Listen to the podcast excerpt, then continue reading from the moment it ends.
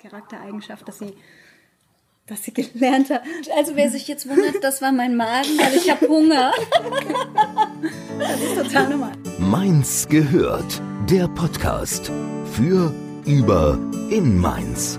Der schönen Stadt am Rhein.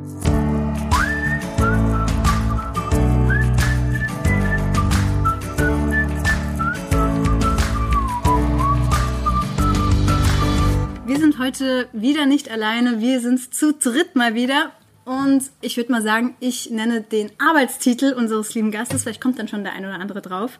Und zwar die Dezernentin für Umwelt, Grün, Energie und Verkehr ist heute bei uns. Beziehungsweise wir sind bei Ihnen im Rathaus. Vielen Dank für die Einladung. Gerne. Katrin Eder. Und darum würde ich sagen, starten wir gleich mit einem kleinen Fragebogen. Ich habe da mal was vorbereitet. Ist auch gar nicht viel, ist auch gar nichts Schweres. Und ich kenne ihn nicht. Und Sie kennen ihn nicht. Es ist völlig unvorbereitet, aber auch gar nichts Schlimmes. So, Name, das hatten wir geklärt. Katrin Eder. Alter. 42. Wohnort. Mainzer Altstadt. Liebstes Hobby. Ich mache gerne Sport, wenn ich dazu komme. Was machen Sie da am liebsten? Laufen, weil das macht den Kopf frei. Lebensmotto. Sich nicht unterkriegen lassen und für das einstehen, was man auch vertritt. Lieblingsort in Mainz.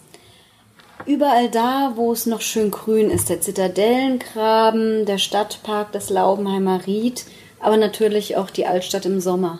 Das möchte ich in meinem Leben noch machen. Oh, die, die, dieser Planet ist so schön, es gibt so vieles, was ich gerne sehen würde. Das bringt mich zum Lachen. Oh, ganz viel. Ich glaube, ich bin ein ziemlich fröhlicher Mensch, der ziemlich viel lacht. Wenn jetzt eine gute Fee käme und Sie einen Wunsch frei hätten, was wäre das? Uh. Oh, das Nicht ist einfach. wirklich, das ist wirklich eine sehr schwere Frage.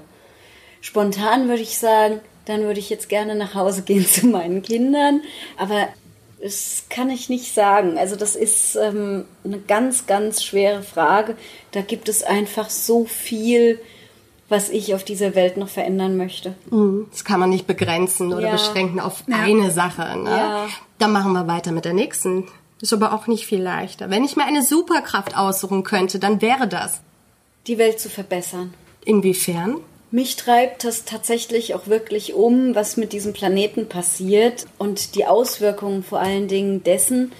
Also gerade die Frage Artensterben, dass man kaum noch Vögel sieht. Also wann hat man das letzte Mal einen Spatz gesehen? Früher war alles voll mit Spatzen. Ja. Und wie man sich heute freut, wenn auf meiner Terrasse auf den Blumen ein paar Hummeln und ein paar Bienen sitzen, das ist ein Ereignis und das ist eigentlich nicht normal. Und das zu verändern und zurückzudrehen, das wäre eine Superkraft, die ich mir wünschen würde.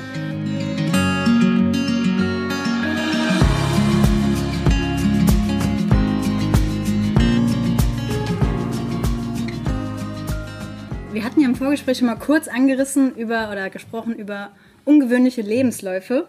Und ich würde Ihren Lebenslauf auch als ungewöhnlich, also zum Teil beschreiben. Denn Sie wollten ja eigentlich gar nicht erst so in die Politik oder das ist eher so nebenbei so passiert und dann fanden Sie es gut und haben es voller Bewusstsein weitergemacht. Ja, ich wollte eigentlich eher so einen Weg gehen, was mit Medien, wie man immer dann so schön sagt, und habe Ja. ganz viele Praktika gemacht während des Studiums in dem Bereich und wollte eher Politik begleiten. Bin dann aber schon relativ früh nach dem Abi bei den Mainzer Grünen gelandet, weil damals noch das Open Ohr in Frage gestellt wurde, das Kurz in Frage gestellt wurde, die Straßenbahn in Frage gestellt wurde. Und da bin ich dann mit äh, 1996, ähm, mit 19 bin ich dann bei den Grünen gelandet und eingetreten, bin dann relativ schnell im Stadtrat gelandet und bin dann relativ schnell nach dem Studium oder direkt nach dem Studium als Mitarbeiterin von Uli Höfgen gelandet, die ja heute Umweltministerin in Rheinland-Pfalz ist. Dann habe ich gekündigt, weil ich wollte raus aus der Politik Oh, und habe dann mal vier Jahre was anderes gemacht und dann hat es mich wieder zurückgesaugt.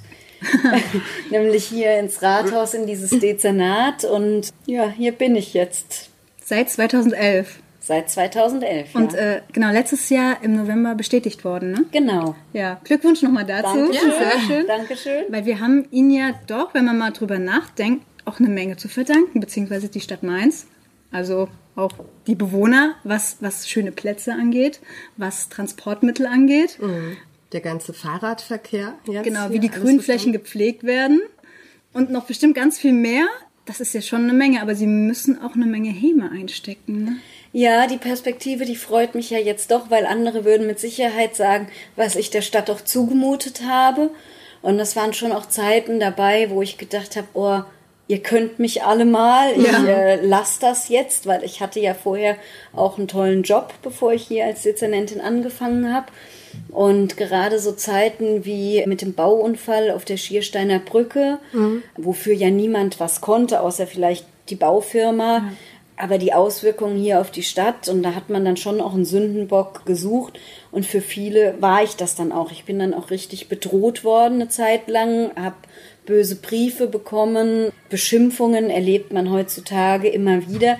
Aber ich freue mich natürlich umso mehr, wenn diese Zumutungen, die auch mit dem Bau der Mainzelbahn natürlich auch da waren, also die Baustellenzeit, das war, glaube ich, für niemanden schön, mhm. ähm, das aushalten zu müssen. Aber umso mehr freut es mich, wenn dann eben gesehen wird, was es dann auch für Effekte hat. Und die Mainzelbahn, die hat ja wirklich auch Umsteiger gebracht. Das wissen wir von Leuten, die vorher mit dem Auto gefahren sind, die heute Straßenbahn fahren, mhm. die dann gesagt haben, wir probieren es einfach mal aus mit dem ÖPNV. Ja. Oder wenn man jetzt auf der großen Langgasse dann eben auch den neuen Gisela Tews Platz sieht, wie schön das eben auch wird, wenn man die Stadt umbaut dass Veränderung auch gut sein kann, zu mehr Lebensqualität führt. Ich wohne in der Nähe vom Hopfengarten, wenn man sich das vorstellt, was das früher mhm. für ein hässlicher Asphaltparkplatz war und dass da heute die Leute sitzen unter den Bäumen und Eis essen und dass das ein Stück Lebensqualität ist. Wenn das gesehen wird, dann bin ich ja mhm. wirklich ja. auch froh, weil das ist ja auch das, was einen dann auch antreibt. Ja. Wenn man das, das sich jetzt betrachtet, das ist ein ganz anderer Flair. Ja, total. Und auch jetzt die neuen Plätze in sich passen ja dann auch zusammen. Also es hat schon auch ein Konzept steckt schon dahinter. Das merkt man jetzt auch und sieht man auch. Das konnte man mhm. sich vorher wahrscheinlich die meisten einfach nicht vorstellen wie so vieles. Ja. Und Veränderungen tun immer erstmal weh. Genau, viele Menschen haben ja Angst vor Veränderungen, dass sich da was ja. tut. Ne? Ja. Aber ich stelle mir das trotzdem als Herausforderung vor, an den Visionen festzuhalten. Man weiß, hey, das wird toll, daran aber festzuhalten, weiterzumachen und sich nicht beirren zu lassen, trotz äh, vieler kritischer Stimmen. Das nimmt ja auch schon mit irgendwo. Wie macht man das? Wie geht man damit um?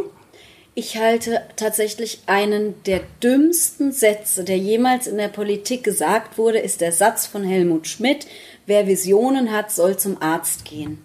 Weil ich glaube, dass man nur für positive Veränderungen sorgen kann, wenn man Visionen hat. Unsere politische Kultur krankt doch im Moment davon, dass Menschen Politik machen, um Politik zu machen mhm. und nicht um Inhalte durchzusetzen oder Visionen umzusetzen.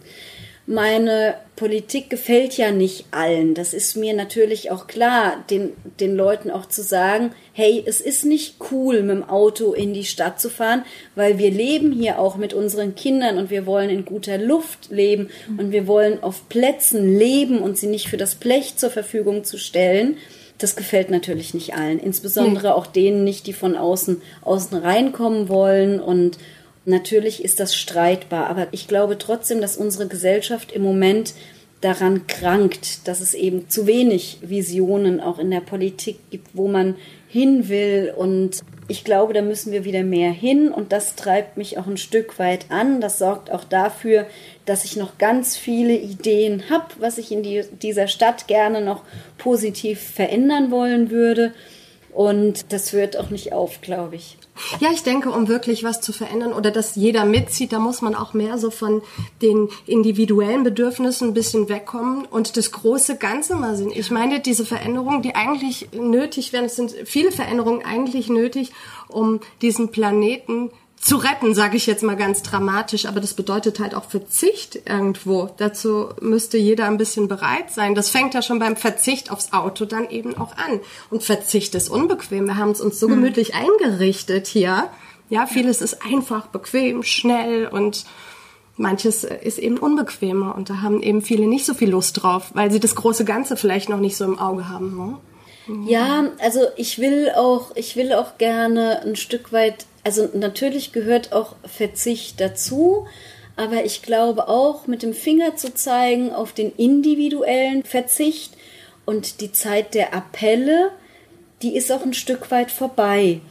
Politik hat zu viel Angst bekommen vor Regulierung.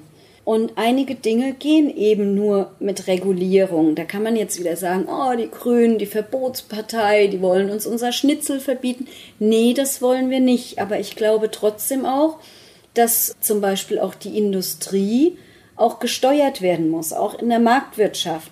Und dass man das nicht alles dem freien Markt und freiwilliger Selbstverpflichtung überlassen darf. Also wenn ich jetzt zum Beispiel an, an Themen im Bereich der Ernährung denke, mhm. freiwillige Selbstverpflichtung alleine ist es eben nicht. Da muss man vielleicht auch mal eine Lebensmittelampel vorschreiben, damit der Verbraucher auch in die Lage versetzt wird, sich die Lebensmittel auszusuchen. Oder bestes Beispiel, mit dem ich hier ja tagtäglich konfrontiert bin, ist die Frage, wie gehen wir mit der Autoindustrie um? Genau. Schreiben wir denen Abgaswerte vor und kontrollieren sie dann auch oder lassen wir Betrügereien durchgehen, haben Angst vor Veränderung, wodurch dann die Industrie am Ende auch wieder ihre Innovationskraft verliert. Und ich glaube, durch so Debatten wie Veggie Day und Verbotspartei und so und, und die Dynamik, die sich in der Medienlandschaft da auch ergeben hat, hat die Politik heute nicht mehr den Hintern in der Hose zu sagen, so, ich sehe, das viele Plastik ist nicht gut für den Planeten, also gehe ich hin und versuche das zu regulieren. Hm. Da sind Staaten wie Ruanda, die Plastiktüten verboten haben und so, die sind da uns meilenweit mittlerweile voraus. Und ohne die Europäische Union, wir haben ja jetzt auch Europawahlen und es wird hier so viel auf Europa geschimpft, aber die Europäische Union geht jetzt hin und reguliert das Plastikbesteck auf Festen und so weiter und so fort. Deutschland alleine hätte die Kraft dazu heute nicht mehr. Das heißt, wir brauchen mittlerweile andere in Deutschland, um überhaupt noch im Umweltschutz äh, einigermaßen Schritt zu halten. Aber andere haben uns längst überholt und wir brauchen da ein Stück weit Regulierung. Hm. Großes Thema. Ja, großes Thema. Ich weiß jetzt auch gar nicht, wie ich mich da so in, in Rage geredet habe. Aber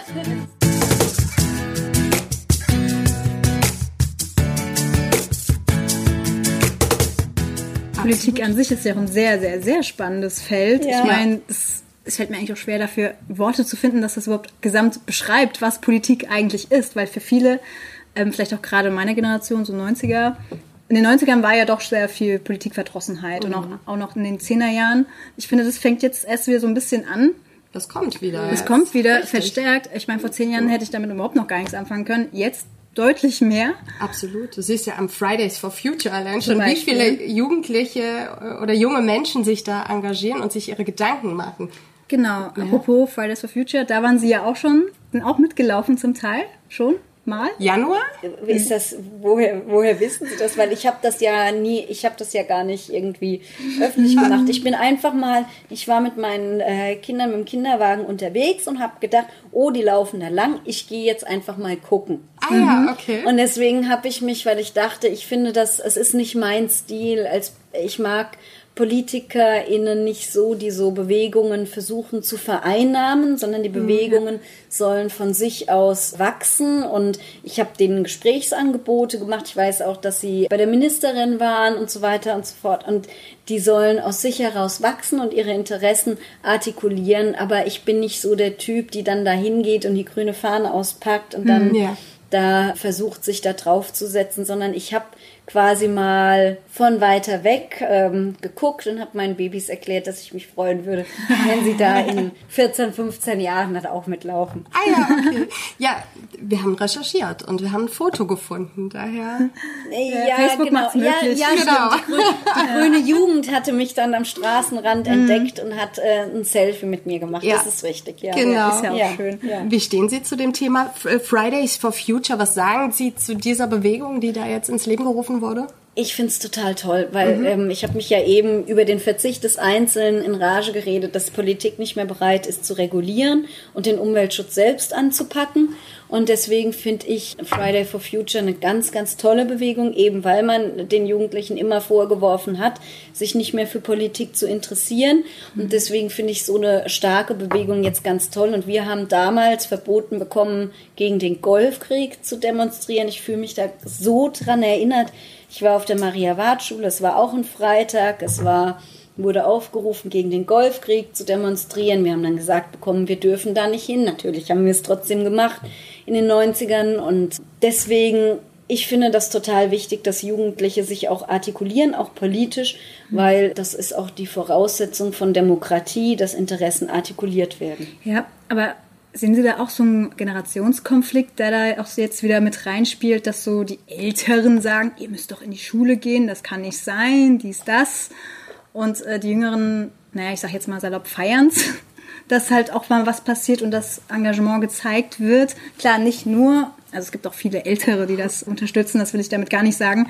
Aber so im Gesamten oder der Tenor ist ja doch eher so, dass äh, ja die Älteren oder auch die etwas traditionelleren Parteien Sie wissen, was ich meine.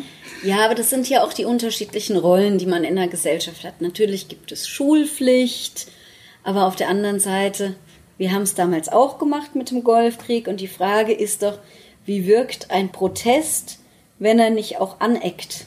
Ja, wenn er nicht Aufmerksamkeit generiert. Genau. Und wie angepasst soll denn Protest sein? Generationen in den 60ern, 70ern haben Steine geschmissen. Das muss vielleicht nicht sein. Auch Gewalt gegen Menschen und Sachen ist natürlich komplett abzulehnen. Aber wenn jetzt dieser Protest Schule schwänzen beinhaltet, dann ist das doch die geringste Form von Protest. Also insofern kann ich da nur drüber lachen. Wir haben doch auch Sachen gemacht in unserer Generation und so ein bisschen Widerstand gehört doch auch zu Protest dazu, um auch ernst genommen zu werden. Mhm. Genau. Das ja, und Schule schwänzen in großen Anführungszeichen, weil. Ja, und ja. ich finde, die Botschaft zu sagen, wenn ihr eure Hausaufgaben nicht macht, machen wir unsere auch nicht, ist natürlich ja auch eine Aussage. Dagegen gibt es eigentlich nichts zu sagen, ne? Genau. Und sehen Sie durch diese Bewegung tatsächlich realistische Chancen, dass sich da was tut, dass zum Beispiel Kohleausstieg bis 2030, dass sowas dann doch noch realisiert werden kann? Auch? Ich hoffe es. Ich hoffe es. Man mhm. muss jetzt mal wirklich gucken, was da für Dynamiken entstehen weil ja das Parteiensystem in Deutschland im Moment auch in einer ganz starken Umwälzung ist. Mhm, ja. Und da können sich jetzt auch nochmal ganz neue Dynamiken daraus ergeben. Mhm. Ja. Da kommt ja jetzt auch so ein Faktor der Politik ins Spiel, dass doch vieles auch eine gewisse Zeit braucht. Ja. Also man muss, glaube ich, viel Geduld auch haben, um was durchzubekommen, um einen Schritt weiterzukommen. Ja, das ist ja auch nicht einfach. Und ich habe gehört, Sie sind ja eigentlich ein ungeduldiger Mensch. ja, das ist somit, das ist tatsächlich was, was einen manchmal wahnsinnig machen kann. Also ich habe ganz viele Ideen und wenn man mich lassen, machen lassen würde, wie ich wollte, dann gäbe es hier auch mehr Radwege zum Beispiel in der Stadt oder da würde beim Radverkehr auch vieles sehr viel konsequenter auch umgesetzt werden, als äh, wir im Moment die Möglichkeit dazu haben. Und das sorgt bei mir selbst natürlich manchmal auch für Frustration, wenn ich dann Kritik abbekomme, wo ich dann sage, das ist ungerecht, ich will doch und werde dann mhm. gebremst. Auf der anderen Seite lebt Demokratie natürlich auch davon, dass man Interessen, unterschiedliche Interessenlagen austauscht und am Ende versucht auch zu einem Kompromiss zu kommen. Und was ich eben auch gelernt habe, ist, auch wenn es sehr kraftraubend ist, wenn man ganz viele Schleifen dreht und mit ganz vielen Leuten bei unterschiedlichen Projekten spricht, dann kommt man manchmal erfolgreicher zum Ziel, wie wenn man versucht, mit dem Kopf durch die Wand zu rennen. Das musste ich in den acht Jahren zuletzt auch lernen. Meine größte Niederlage war die Fahrradspur auf der Kaiserstraße. Hm. Die ich wollte oben vom Aliceplatz runter die Parkusstraße entlang und dann auf der Kaiserstraße eine eigene, schöne, breite Fahrradspur, weil nach Auffassung von mir und nach Auffassung der Verkehrsverwaltung diese drei Spuren auf der Kaiserstraße nicht notwendig sind für Autos. Da hatte ich keine Mehrheit für. Da standen die Grünen sehr alleine. Ich glaube, die Linke war noch mit im Boot, aber da standen wir mit einer kleinen Mehrheit sehr alleine. Und das war meine größte Niederlage, wo ich vielleicht dann auch ein bisschen zu sehr mit dem Kopf durch die Wand wollte. Aber das muss man dann eben auch lernen. Und ich glaube, das ist eben auch ein demokratisches Gesellschaftssystem, dass es eben unterschiedliche Meinungen gibt und dass man dann versucht, zu einem Kompromiss zu kommen. Mhm.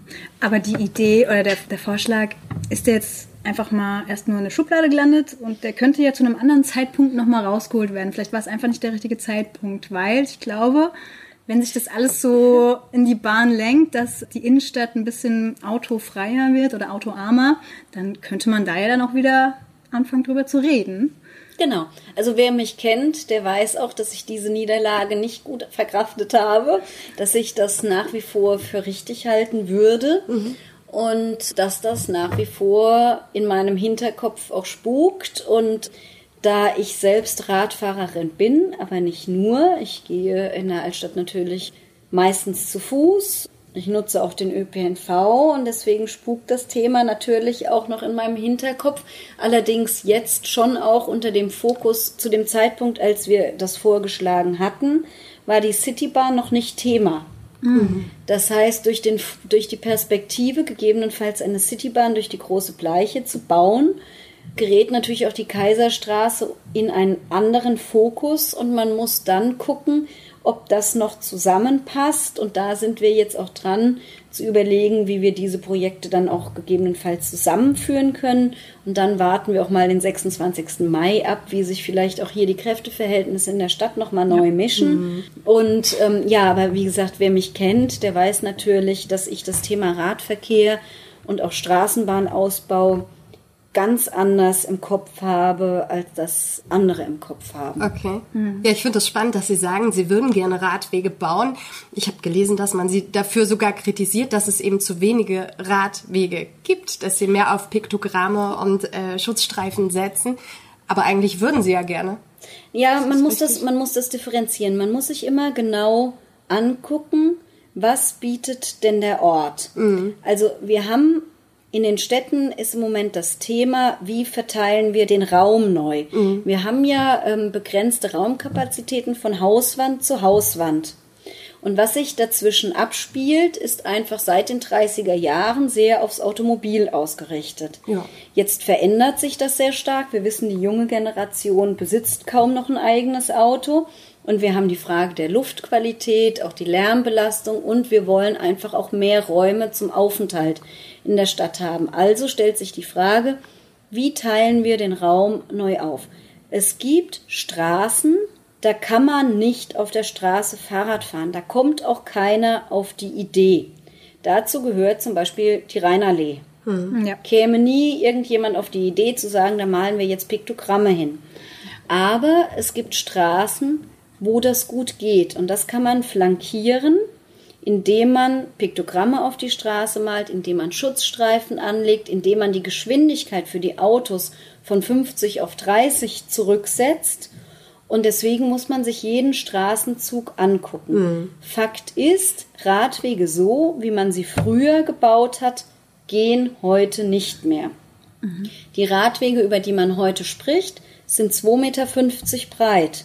Und das ist der Punkt, die kann man nicht überall bauen. Da haben wir mhm. gar nicht den Platz zu. Klar. Ja. Und deswegen sagen wir an vielen Stellen, hier kann man keinen Radweg bauen, der so gut ist, dass ich auch mit meinem E-Bike ordentlich drauf fahren kann. Und so wie die Radwege einfach gestrickt sind, die den Leuten, also ich glaube, sie haben auf die Diskussion in der Goldgrube abgehoben. Ja, genau. Das hatte ich gelesen. Dort war ein Radweg einfach nicht möglich. Man hätte, also die Bäume haben mit ihren Wurzeln den Asphalt hochgedrückt. Man müsste diese ganzen alten, 70 Jahre alten Bäume, hätte man fällen müssen, um dort mhm. ordentlich mit Asphalt was Neues zu bauen. Und mhm. das war nicht möglich. Also ja. haben wir uns die Straße angeguckt. Wie viele Autos sind auf dieser Straße drauf?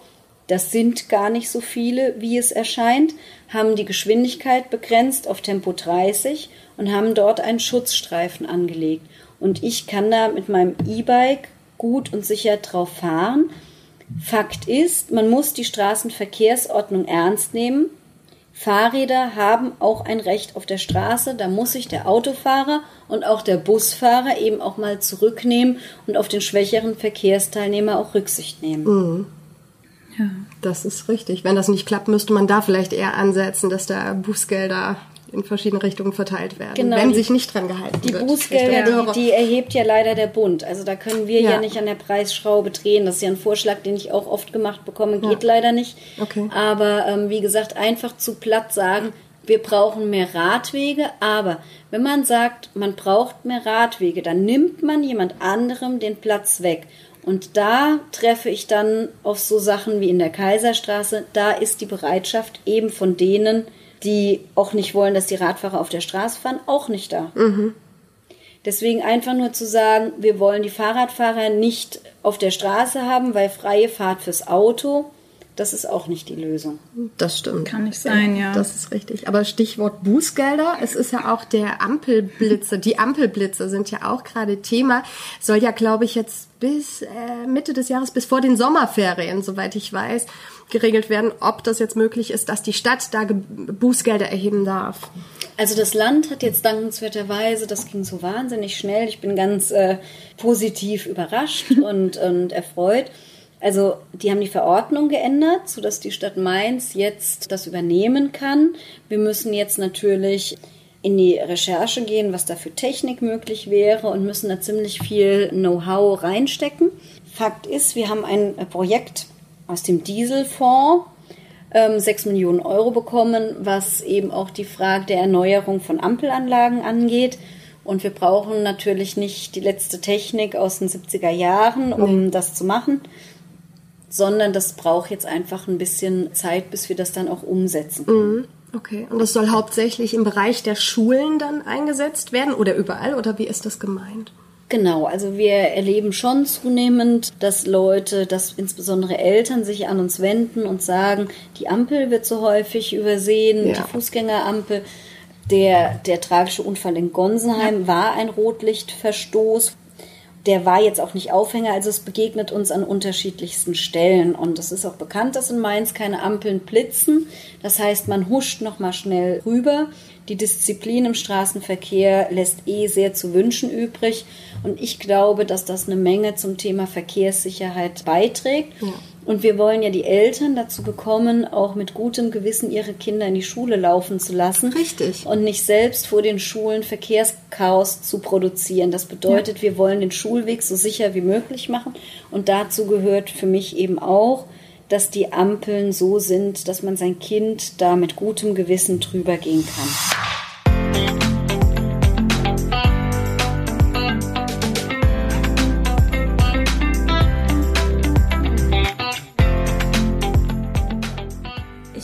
Wechsle mal ein bisschen das Thema. Mhm. Also so ein bisschen. Mhm.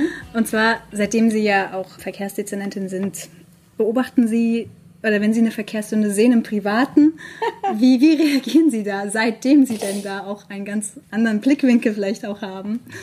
Furchtbar. Furchtbar, das kann ich mir vorstellen. Furchtbar. Also ich wohne in der Fußgängerzone und mich macht das illegale Befahren der Fußgängerzone macht mich wahnsinnig und das illegale beparken. Ich stehe dann in engem WhatsApp-Kontakt zur Amtsleiterin der Verkehrsüberwachung, weil wir haben da einen wirklich guten Draht auch zueinander, auch menschlich. Natürlich kann die Verkehrsüberwachung auch nicht überall sein. Und man kriegt auch nochmal einen anderen Blickwinkel, wenn man mit Kinderwagen unterwegs ist da habe ich zwar schon viel Kritik auch für geerntet, ach, jetzt sieht sie die Probleme, wo sie mit dem Kinderwagen unterwegs ist. Nein, die habe ich auch vorher schon gesehen, aber jetzt sehe ich auch wild abgestellte Fahrräder als ein anderes Problem als vorher an. Es fällt mir natürlich auf und es bedeutet für mich sehr viel Disziplin, dass ich dann auch wirklich sage, so Katrin, jetzt ist Sonntag, jetzt mach dich mal locker. Ja. Und was ich nicht will, ist auch eine Stadtpolizei, die die Bürger überall kontrolliert.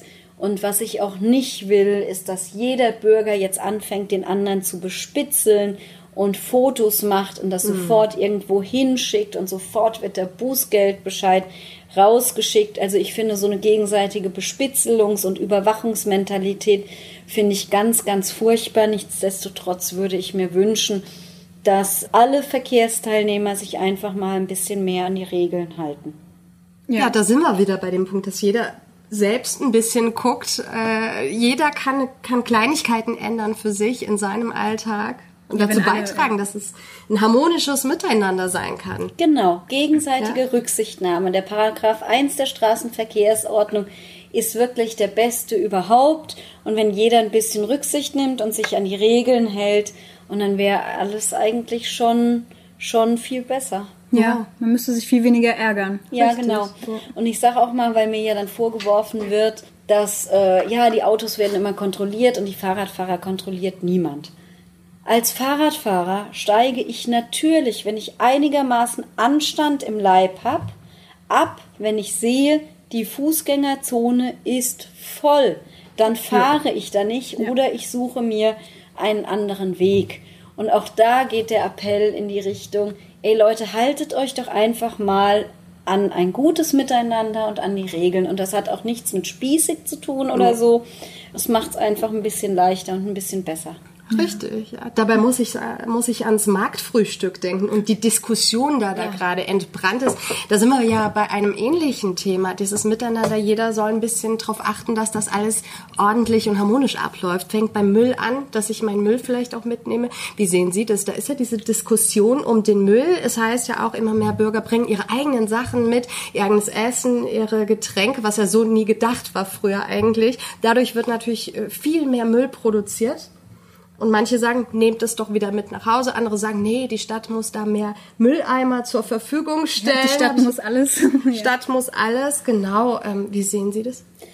Ich bin ja für Müll auch zuständig, ist ja ein Umweltthema genau. und ähm, es ist natürlich, es ist zwiegespalten. Fakt ist, wenn die Stadt mehr Mülleimer aufstellt und auch reinigt, die Kosten bleiben an uns allen ein Stück weit hängen. Na, logisch. Also natürlich trägt der Veranstalter auch was zu bei, aber die Stadt beteiligt sich hieran.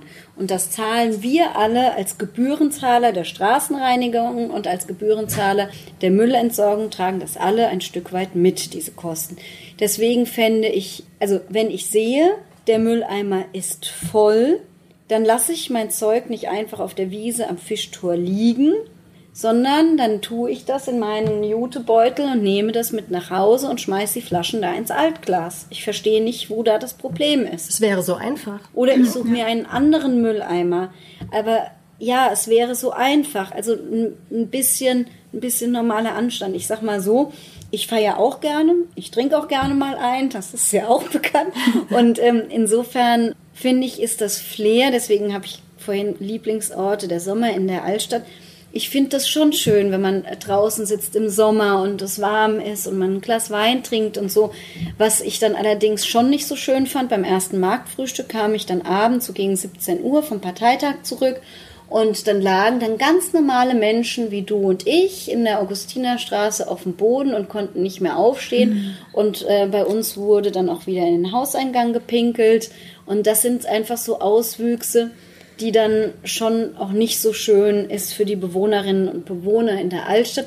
Das heißt, ich glaube, unsere Aufgabe als Stadt ist es auch die Frage der Feste auf ein verträgliches Maß zu reduzieren und das zu flankieren, dann entsprechend mit Mülleimer, Entsorgung und Sauberkeit. Wir haben ja jetzt auch hier die Toilettenanlage gebaut. Das gehört natürlich dazu, aber man kann auch nicht nur mit dem Finger auf die Stadt zeigen, weil wir, wie gesagt, dann die Kosten auch alle gemeinsam tragen. Und wenn man das einfach sieht, dann nimmt man seinen Müll auch mit. Ja. Ich glaube, das ist normaler Menschenverstand eigentlich. Ja, eigentlich schon. Und wer sich am Ende daneben benimmt, ist halt der Besucher selbst. Und man muss auch ein bisschen Eigenverantwortung mitbringen, ne? Genau. Unbedingt. Das ist in allen Bereichen wichtig, genau. über die wir jetzt auch gesprochen haben. Genau. Eigenverantwortung. Ganz genau. genau. genau.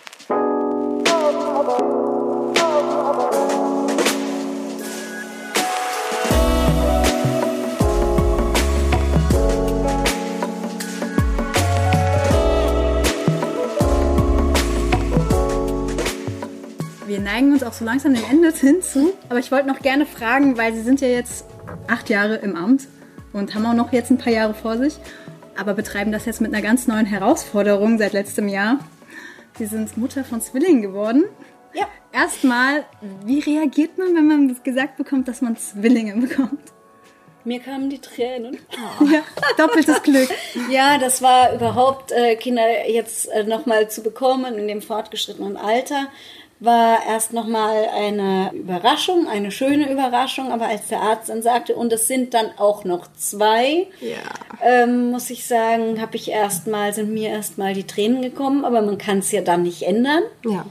Und ähm, zum Glück nicht, weil es ist ganz wunderbar und Zwillinge sind was ganz Besonderes, ein ganz besonderes Geschenk und das ist einfach wunderschön, wie diese Babys auch aufeinander fixiert sind, sich auch an der Hand nehmen, auch merken, wenn der andere, wenn dem anderen was wehtut und der weint, dann auch aufeinander eingehen und äh, ich gebe sie nicht mehr her.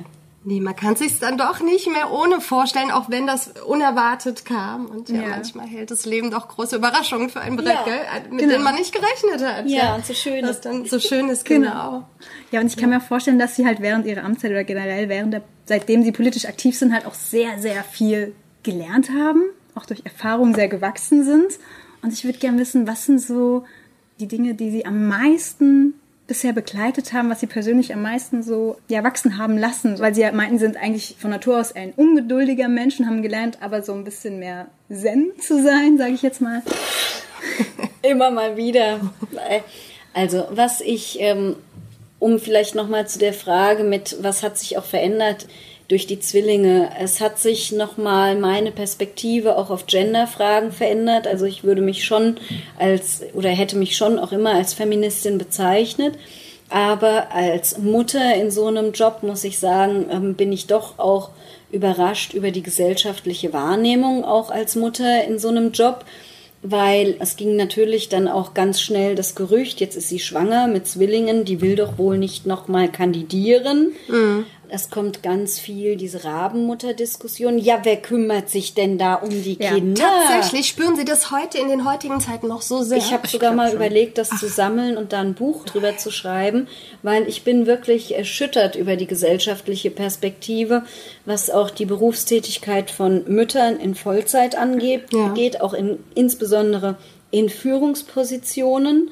Man muss sich da sehr stark rechtfertigen, überall, dass man da noch dann Vollzeit arbeitet und einen Job macht. Meine Antwort ist dann immer, wenn jemand fragt, wer kümmert sich denn, wenn sie arbeiten, um die Kinder, dann sage ich immer, wieso, die haben doch auch einen Vater. Eben. Ja. Dann hört man, ja, aber die Männer, die machen das doch vielleicht nicht so gut. Also ich finde, meine Kinder sind super betreut. Die haben einen ganz liebevollen Vater.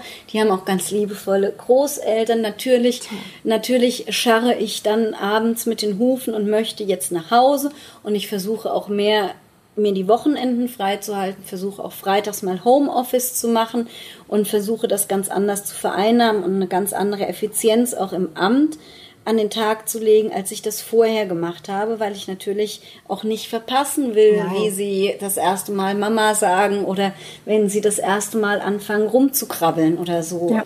Aber die gesellschaftliche Perspektive als Frau in einer, in einer Führungsposition mit Vollzeit, mit sieben Monate alten Babys, ist für mich ein Stück weit schockierend. Muss ich wirklich sagen. Auch von vielen anderen jungen Frauen, die einen dann, die einem dann auch versuchen, ein schlechtes Gewissen zu machen. Ich habe mir dann immer die Argumentation an den Tag gelegt. Es ist wie in jeder Familie auch, wer mehr verdient, geht arbeiten. Dann kommt dann so ein bisschen Bedauern. Aber hier auch meine Botschaft, ich, ich arbeite gerne.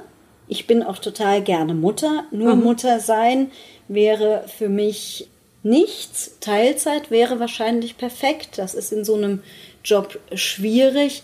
Und ich glaube, um vollständige Gleichberechtigung und gleichberechtigte Sichtweisen in Deutschland hinzubekommen, das bekommen wir nur über den Punkt, dass wir endlich gleichen Lohn für gleiche Arbeit bekommen, Unbedingt. weil erst dann haben die Familien die Wahlfreiheit zu sagen, der Mann bleibt zu Hause oder die Frau bleibt zu Hause. Richtig. Und heute ist es einfach immer noch so, die Männer verdienen mehr, also ist es die logische Folge davon, dass die Männer arbeiten gehen. Und ich erlebe auch viele junge Männer, die auch die Familienverantwortung übernehmen wollen und dadurch auch ein Stück weit Diskriminierung erfahren. Also ich bin hier eine absolute Verfechterin von, wir müssen da endlich Gleichberechtigung herstellen. Unbedingt. Ja, ich habe davon gehört, dass Männer in ihren Firmen komisch angeschaut werden Ja, oder ja. sich rechtfertigen müssen, wenn sie die Eltern, wenn sie in Elternzeit gehen möchten. Ja. Das kann ja eigentlich nicht mehr sein heutzutage. Das wundert mich stark. Ja, und Frauen Ja. werden eben komisch angeguckt, wenn sie Vollzeit mit kleinen Kindern arbeiten gehen. Und in anderen Ländern wie Frankreich ist das total normal. Ja. Und ich möchte gerne, dass wir die Rahmenbedingungen wirklich auch so herstellen gesellschaftlich, dass eine echte Wahlfreiheit herrscht. Und die haben wir eben im Moment in Deutschland noch nicht. Ja, ich finde es immer wieder bemerkenswert, weil der Begriff Rabenmutter, den gibt es ja wohl nur im Deutschen. Ja. Tatsächlich auch. Der eigentlich widersprüchlich ist, weil Raben sehr gute Mütter sind, habe ich mal gelesen. Ja, also es ist auch, man, man fühlt sich da wirklich auch manchmal schlecht und glaubt dann auch, man kann den Kindern auch nicht, nicht genügen und natürlich möchte man auch mehr Zeit mit den Kindern verbringen. Also ich glaube, wir müssen auch unsere Arbeitsformen und unsere Arbeitsmodelle nochmal ein Stück weit anders strukturieren. Ja. Also ich merke auch, dass ich, also ich hoffe, dass ich das immer unterstützt habe, aber wenn mir eben auch Mitarbeiter sagen, ich kann heute Mittag zu dem Termin nicht kommen, ich muss meine Kinder von der Kita abholen, dann ist das für mich eine Selbstverständlichkeit, dass die das machen. Toll. Ja. ja. Und ich glaube auch, dass zufriedene Mitarbeiter auch ganz anders dann auch nochmal motiviert sind und sich auch nochmal anders einbringen. Aber das gehört einfach zu einer Selbstverständlichkeit, dass man auch eine gute Work-Life-Balance hat. Ja. Das muss ich mir allerdings dann auch immer selber sagen. Ja, das ist gar nicht immer so einfach. Nein, das ist dann, nicht so ne? leicht, weil ich habe jetzt gerade die letzten Tage darüber nachgedacht, dass ich versuche, dasselbe Programm, das ich vorher vielleicht in 60, 70 Stunden in der Woche gemacht habe, das jetzt in weniger Zeit zu pressen und muss mich dann auch immer kritisch hinterfragen, ob ich das noch leisten kann oder nicht leisten kann. Ja, da muss man sich einfach auch ein Stück weit disziplinieren, damit man dann auch nicht selbst zu kurz kommt. Ja. Immer schön den Blick auf sich selbst nicht verlieren. Ja, genau. Das ist ganz wichtig. Genau. Ja. Wenn Sie sich se- selbst vergleichen würden mit der Katrin Eder vor acht Jahren und der Katrin Ach, Eder. herrje. Das könnte, ich glaube, das würde wahrscheinlich den Rahmen sprengen, aber vielleicht kann man das auf eins, zwei Sätze. Eine spannende Frage. Ja. Ich glaube, man sieht mir das ein Stück weit an, dass ich mich verändert habe in den acht Jahren. Ich glaube, ich habe ja auch 25 Kilo verloren äh, in der Zeit. Ja, das gehört ein Stück weit, bin ich mehr gelassen geworden, den Blick auf das Wesentliche nicht zu verlieren. Ich lese in angespannten Zeiten keine sozialen Netzwerke mehr und auch keine Leserbriefe mehr. Sich zu vergewissern, was die eigene Meinung und die eigene Vision ist und wofür man das eigentlich tut, ist ganz wichtig, um die negativen Folgen auch aushalten zu können. Und dann eben auch wieder mit ganz vielen spannenden Leuten ins Gespräch zu kommen oder wie Sie am Anfang gesagt haben, dass man eben auch die Veränderung sieht in der Stadt und dass man auch ein Stück weit was bewirkt hat. Das gibt einem dann auch wieder die Kraft und ja, das ist dieses, dieses Auf und Ab, was man in so einem Job dann eben auch erlebt und einfach zu wissen, das ist meine Meinung und da will ich hin und dafür tue ich das, das ist das ist das, was ich in den acht Jahren, wo ich zwischendrin geschwankt habe und mich gefragt habe, wieso machst du das eigentlich in so Zeiten, wo man sehr stark angegriffen wurde, eben auch streitbar zu sein und das auch auszuhalten dafür, für seine Meinung. Da bin ich, glaube ich, ein Stück weit dran gewachsen. Wenn ich, ich bin mit 34 als jüngste Dezernentin in diesen Job gekommen. Wenn ich äh, gewusst hätte, was es bedeutet, ich weiß gar nicht, ob ich das dann gemacht hätte damals. Es war sehr viel Naivität und Blauäugigkeit mit im Spiel, aber heute, also wenn ich einige Dinge sehe, die ich bewirkt habe, dann muss ich sagen, da bin ich doch dann auch äh, sehr stolz, aber ich bin auch noch nicht fertig. Sehr gut. Und ich finde, man merkt ihnen an, dass sie wirklich für die Sache da sind und nicht Absolut. aus irgendwelchen anderen Gründen. Jetzt äh, kann ich Ja. das noch mehr sagen als Das vorher schon. Ja, ja, das ist ja auch Ja. scheinbar das, was ich auch so rausgehört habe in den acht Jahren, was sie gelernt haben. Ihr Warum, sich ihr Warum immer wieder klar zu machen und auch daran festzuhalten und diesen Weg zu gehen, weil sie das Warum kennen und immer wieder sehen. Ja, Politik ist kein Selbstzweck, es ist kein Spiel, sondern man sollte es tun, weil man für Überzeugungen einsteht Ja. und was erreichen will. Ich glaube, das merkt man bei mir, dass ich da auch für Inhalte stehe und auch eine Vision habe. Und deswegen gehe ich mit Sicherheit nicht zum Arzt. Sehr gut. Sehr, sehr schön. Sehr schön. Tolles Ende. Vielen Dank, dass wir da sein durften. Vielen Ja, Dank, gerne. es war toll. Und alles Gute weiterhin. Ja, danke gleichfalls. Dankeschön. Mainz gehört. Der Podcast für, über, in Mainz. Der schönen Stadt am Rhein.